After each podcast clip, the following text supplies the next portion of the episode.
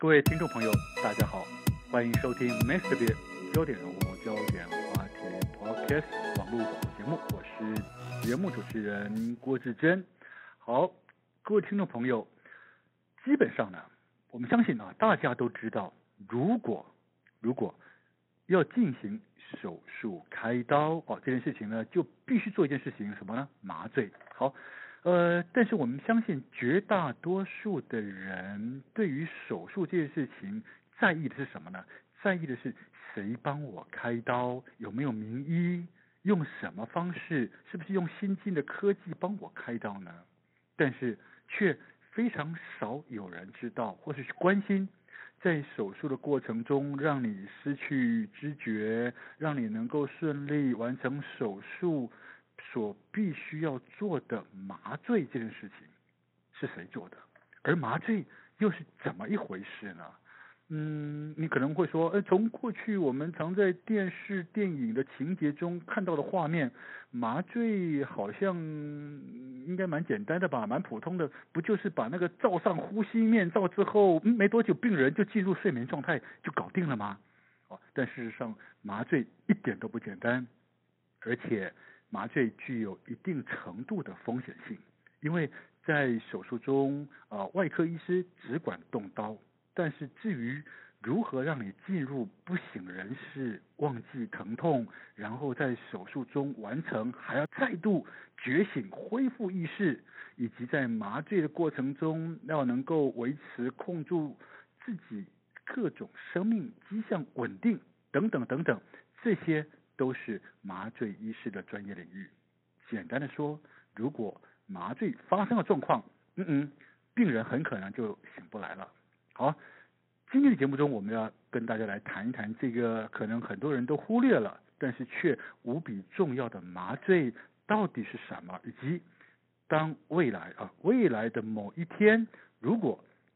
需要进行手术的时候，又该如何跟医师做好手术前的麻醉咨询呢？这样子才能够维护自己生命的权益啊！好，在节目中，我们就很高兴邀请到的是《康健》杂志的资深记者谢家军来到节目中来帮我们细说一下啊，细说麻醉的真相到底是怎么一回事呢？你好，家军。你好，主持人，你好，听众朋友，大家好。好，大家都知道手术要麻醉，但是。说实在的，知道什么叫麻醉的人，我相信非常少。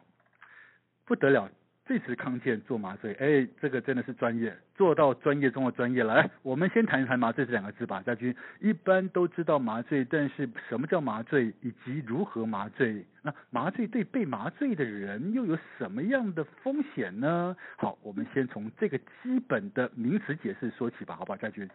好的，呃，大家通常会听到麻醉，第一个的想法可能就觉得，我、哦、就是睡着了嘛，一觉醒来，嗯、呃，手手术就结束了，好像一切都就回到正常。但是呢，其实麻醉呢，它顾名思义，麻就是要让你不痛，嗯，然后醉呢就是要让你不省人事，嗯、不知道你什么都、嗯、都好像没有发生这样然后另外还有一个要点就是要让你不动，就让你不能动。基本上这个是属于全身麻醉他们必须要存在的三个要素。所以不痛呢，就是医生麻醉医生他可能会给你一些吗啡类的药物啊，嗯、让你达到止痛的效果。那不省人事呢，他可能就会注射一些安眠药，让你进入。呃，睡着失去意识的状态。嗯嗯。那不动的话，是因为虽然我们已经没有意识了，没有疼痛的感觉，但是我们的肌肉可能还是会有一些反射的动作，嗯这样会影响到你手术的进行，所以它会给你一些肌肉松弛剂，让你的肌肉没有办法反应。但是呢，这个同时也会抑制掉你的呼吸，所以他们可能需要透过一些外界的辅助，让你能够持续维持你的呼吸的状态。嗯，对，所以这个大概就是我们麻醉，呃，全身麻醉主要的三大药。看样子还蛮复杂的哈，不是说我刚刚说的电视情节，一个呼吸面罩，嗯，套上去人就睡着了，好像不是那么简单。对。对，但是呃，还是要跟大家稍微说明一下，就是我们刚刚讲这三大要素，它比较是进入深度镇静或是已经到全身麻醉的状态。嗯嗯嗯、但是如果说你是区域麻醉，这个就包含了半身麻醉，比如说你做一些呃下半身的一些手术啊，比如说盲肠炎啊、膀胱的一些手术啊，或者是无痛分娩，这个是属于区域麻醉、半身麻醉的部分。但是如果说区域麻醉呢，它就比较还是会让你有意有意识，你还是会知道你在手术，只是说。病人如果很紧张的话，呃，医生可能会给你一些镇静的药物。嗯。但是大家如果有过一些呃牙科的一些治疗经验，可能有打过麻醉药，这种就属于局部的手术，它针对你要治疗的部位做一些小面积的麻醉。但是呢，这种它就不会让你到说呃失去意识啊，甚至让你到肌肉松弛完全不能动。所以这个部分大概就是会一般的医师都可以执行。但是如果到了半身麻醉、区麻醉、全身麻醉这种话，基本上都是要麻醉医师执行的。了解，诗晶刚刚提到说，呃，那个是一种深度的，就是全身性的麻醉才会让你失去意识，对，对不对？身体不能动。呃，的确，我们做过很多呃牙科的的处理，不管是指。不管是拔牙或者是植牙，嗯，我们都还是会在牙龈上打那个麻醉的药剂，但是最主要是让你止痛，嗯，对不对？对，但是意识是清醒的。嗯哼嗯哼。对，除非你还是很紧张，他可能稍微给你一点镇静的药物，但是他不会到说让你完全没有意识。好，但是你刚刚提到那个深度的全身的麻醉，啊，呃，进入深层睡眠的状态，但是那时候呃被麻醉的人身体他身体上的功能，他的机能还能够自主的。正常运作吗？嗯、呃，其实呢，麻药它的作用有已经有一点像毒药了，因为它会抑制你的呼吸，你的一些身体的循环系统，让你的呼吸跟心脏调节功能可能都暂时没有办法运作。所以呢，对它已经有一点介于毒药的一个性质，嗯嗯，就是说它过了一段时间，它可以让你再回到正常的状态。是，所以我们进入麻醉的状态下，麻醉医师他非常重要的工作，他就是必须监测你的心跳、呼吸。血压、血氧、体温，甚至你的失血量、尿量这些，他必须要控制它在一个基本正常的状态。哦，了解。所以可以这样说吗？就基本上被麻醉的人，他一进入麻醉状态的时候，身体的维生功能某些层面是靠着机器在运作的，而那个时候麻醉医师的专业就很更重要了。他能不能控制好你的维生系统？否则，对，一不小心就醒不来了。是这样子吗？对对，可能几分钟几秒钟的时间，你一个呼呼吸困难困难，管子插不进去，你可能喘不过来，嗯、你就你可能就这样走了，或是变成植物人了。哇，的确，嗯、这这个就是所谓的麻醉的风险，对不对？对对，那麻醉的风险还有，除了像我们刚刚讲的困难插管是一个非常大的挑战之外，嗯嗯、还有像是恶性高温，就是你本身就对麻醉药过敏，你可能呃突然温度。体温上升的非常快，然后会进入横纹肌溶解的状态，嗯，这也是非常危急，嗯。然后还有像是甲状腺的风暴，因为你可能有甲状腺亢进的话，你会整个心跳加速，后续会。有可能进入到一些器官衰竭的心脏衰竭的危机状态。嗯嗯嗯嗯嗯。好，所以这些基本上是麻醉可能会发生的潜在的风险啊。当然自己必须要知道自己的状态是什么样。但是有些人啊，我认为我们自己呃身边的确有一些亲朋好友，自己也曾经做过手术哦，我们看照顾过他。有些人是麻醉醒了之后，哎，嗯，会狂吐哎，会有这种后遗症哎。除了见过，还有什么其他的后遗症会是属于麻醉？退掉之后可能会发生了的这种后遗症吗？对，呃，恶心呕吐是大家最常发生的。嗯嗯、那其实恶心呕吐这部分，虽然它是术后才要呃麻醉医师要特别留意去控制的，但它其实呢，现在麻醉他们也蛮讲究，呃，让你在麻醉中它的一些药物的使用啊，或是你的一些。嗯身体体液的管理啊，或是精准的麻药调控啊，甚至恶心呕吐的预防，嗯，这些它都可以在麻醉中透过一些药物的调控，然后让你术后不会这么的不舒服。哦，对，嗯，那除了恶心呕吐这个我们常见的一个后呃，算是一个副作用不不舒服的反应之外，如果说你是比较长时间的麻醉手术的话，你有可能会有局部的压疮啊，或是你可能有插管，你会有一些声音沙哑的不舒服啊，或是喉咙痛啊，这些都是有可能在呃麻醉之后出现的一些不舒服的不适症状。那其实呃透过一些观察啊，或是呃麻醉医师帮你做做一些呃调整的话，其实它这些都可以慢慢自己的缓解。OK，好，其实不管是说您刚提到。在麻醉的过程中，可能会呃潜在的风险，甚至是麻醉之后的一些后遗症，都是可以被有效的控制的。以现在的麻醉医生的呃专业来讲啊，所以相对的，家俊，谁帮我们做麻醉啊？到底呃，我们都知道说哦，嗯，就有人帮你做麻醉是嗯。都都是透过所谓的合格专业的麻醉医师吗？台湾有这么多的专业的麻醉医师来帮我们这些病人、嗯、手术的病人做麻醉吗？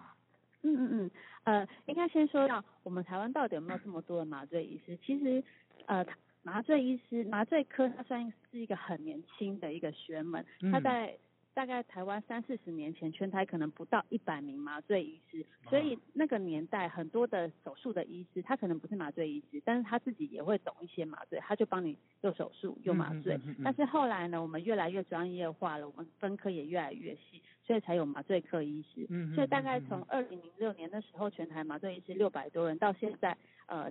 到了二零二零年已经。一千三百多位麻醉医师已经成长了一倍以上了，对，但是呃麻醉医师的增加还是比不上现在手术呃麻醉的需求这么大的量，嗯嗯、对，因为我们像现在大家怕痛无痛分娩，嗯、然后甚至你做一些牙科的治疗植牙，还有一些无痛肠胃镜，我们都有可能需要麻醉的一个。个辅助这样子，嗯嗯嗯、所以呢，当然最理想的状态，我们都很希望是由麻醉专科医师来替您执行，是，对。但是以国内的法规，我们的医师法它是没有要求说麻醉一定要有麻醉医师操作，所以导致还是有些手术医生他会自己去帮你做麻醉，嗯、或者是手术医生他觉得他忙不过来，他。他又请了一个护理师，一个麻醉护理师来协助他。那呃，按照我们国内的护理人员法，确实护理师他呢是可以在手在医师的监督下去做一些辅助的一些。辅助的一些医疗，嗯哼，对对，但他只能辅助的性质，他可能只能呃根据医生的嘱咐给药，然后做一些病人在麻醉中的一些生理监测啊，然后做一些记录啊，或是一些器材的准备，但是他是不能做太多的侵入性的治疗，嗯、所以最好还是由麻醉医师来替您执行。OK，好，其实呃，这就我我们的确哈也过去也曾经在媒体上面啊看到一些医疗纠纷啊，呃，尤其是近。几十年来，台湾的整形外科非常非常的盛行，OK，有非常多的这种个人的整形诊所哦，呃，嗯、但是我们都知道，整形你就必须要动刀，动刀就一定得麻醉，对不对？对，好，对，很多整形诊所哦，嗯，的纠纷就发生在麻醉上面，而这这些这些整形诊所会配配备专业的麻醉医师人员吗？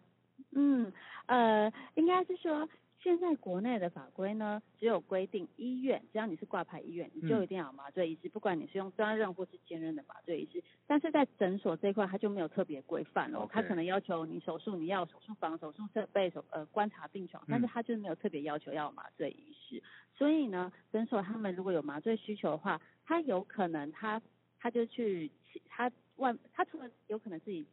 固定请的麻醉师之外，他有可能只在他有需要手术的时候，他们有一些合作的麻醉医师、哦、外包的外包麻醉医师，外包，嗯、对，这些就是俗称的跑台的麻醉医师。哦、他可能今天这边有 case，我就去帮你帮你做麻醉。对，但是比较大的风险就是有听过这些跑台麻醉医师，他可能病人麻醉了之后没多久，他觉得啊好像状况稳定了，他就去跑下一台。跑到其他间诊所去了，啊嗯嗯嗯、对。但是我们刚刚有提到，麻醉中其实是随时都分秒都是非常的的重要的，必须要的，嗯、对你一定要很谨慎，很要必须掌控好。所以之前就发生过，可能病人手术在麻醉手术的过程中，他突然出了状况，可能呼吸困难了或怎么样，嗯哼。可是呢，那一位麻醉师他来不及赶回来，嗯、甚至可能只是二楼跟七楼之间诊所的距离，嗯、哼病人就就没有救回来了。对，嗯、那这个还是麻醉医师的状况。那可是也有也有过，就是诊所他可能就是自己手术医师，他在找一个麻醉护理师，虽然是呃麻醉护理师可能技术还 OK，但是他遇到了紧急危机状况，他可能不知道怎么反应，他不知道、嗯、呃病人突然心跳加速了，到底是他失血量大呢，还是他麻醉深度不够呢？嗯、还还是怎么样膀胱胀嘛这样的情况，他不知道怎么反应。嗯、对，那虽然出事了，然后法规的规定是说必须由你的手术医师来扛责，因为是手术医师要监督护士。是对，但手术医师自己可能也忙不过来啊，嗯、甚至这个手术医师他可能也没有做过很完整的麻醉训练，嗯，所以病人就是在这样很没有一个安全保障的情况下接受手术，就真的是被牺牲掉了哎，哎呦，对，好，其实刚刚嘉俊你提到这个这个现这个状况哦，我我们就不仅要请教啊，嗯、当然在手术台上啊，手术外科手术医生当然是最主要的主角。哦，他主控的手术的过程，但是，是。呃，我们刚刚听你在在说明麻醉医师的一些专业领域里面，我们看到其实麻醉医师是相对重要的。为什么？因为呃，有病人的生理状态维生系统的监控，嗯、甚至呃，可能他有一些潜在的慢性病，在手术前没有被明显或完整的被告知知道的时候，嗯、但是你在手术过程中麻醉一上去，开始发生那种、嗯、那种生理迹象不稳定的时候，其实只有麻醉医师知道。手动刀的手术医生基本上可能第一时间还没看到，对不对？对，所以到底在手术台上，谁有权为手术喊暂停啊？因为我看到这一期的康健杂志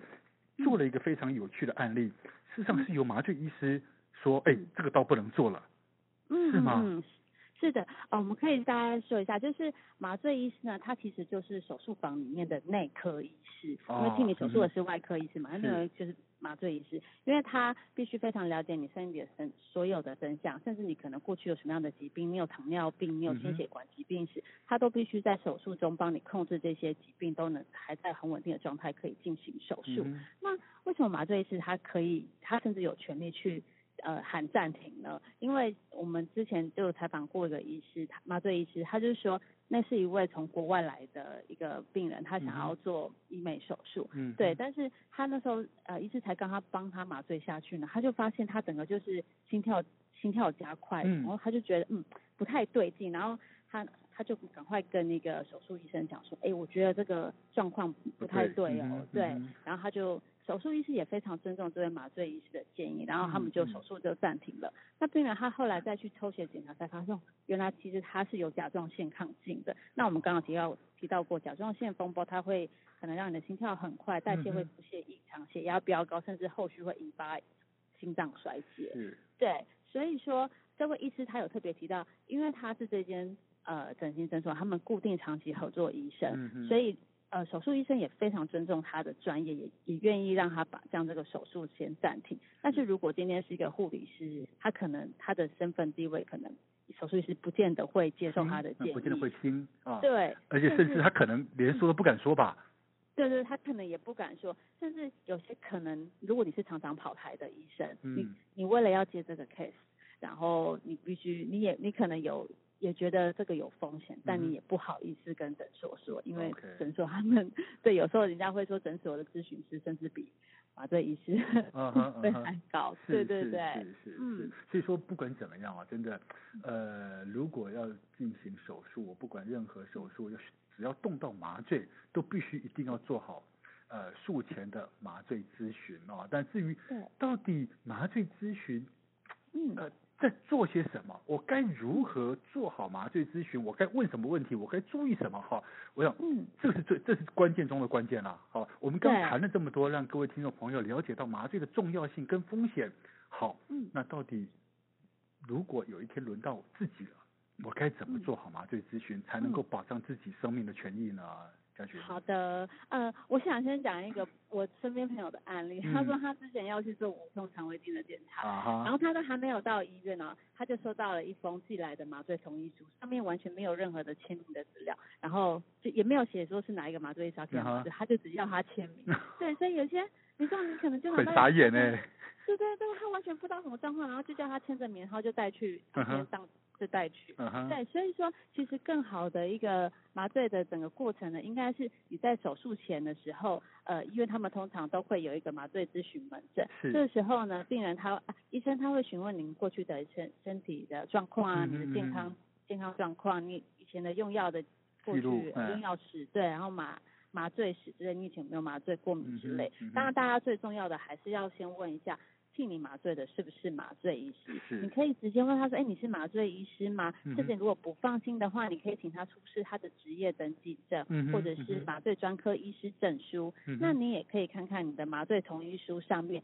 签麻醉的部分签名的医师是不是跟你手术的医师是同一位？嗯、如果是同一个人，代表说可能就没有另外一个麻醉医师在。嗯、如果说紧急状况，可能就是你的手术医师他必须同时监控。嗯、哼对，然后也提醒大家，在麻醉咨询的时候一定要清楚。告知你的身体状况，你不要为了担心说没有办法进行手术就隐瞒，因为过去就有发生过病人没有诚实告知，然后手术中就出现状况了。嗯、对，然后第二点的话，大家就可以注意一下，呃，手术房有没有很完整的一些呃手麻醉监测仪器呀、啊嗯，然后麻醉机这些，因为其实麻醉它是非常吃那些装备的，它的仪器它必须要完整监控你的身刚提的身。所有的生理状况，然后最好也有急救的辅助训练，就是不只是麻醉医师，最好的呃整个医疗团队他们都很懂呃急救的处理，对。然后最后一点呢，就是你手术然后要回手手术完要回家之前，不要觉得自己好像哦我已经醒了，好像状况还 OK，你就急着要走，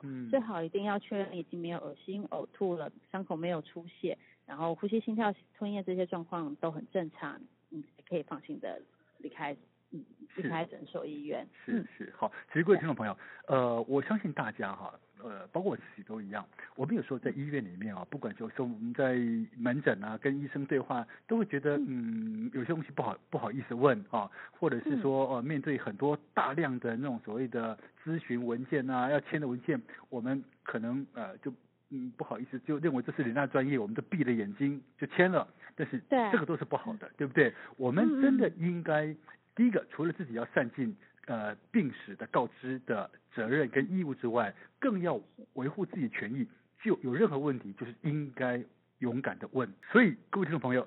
现在您知道什么是麻醉了吗？好，了解了麻醉的风险在哪里之后，其实呃知识可以备而不用，但是都希望大家要平平安安的、健健康康的过日子。但是如果有一天我们需要用到它的时候，千万。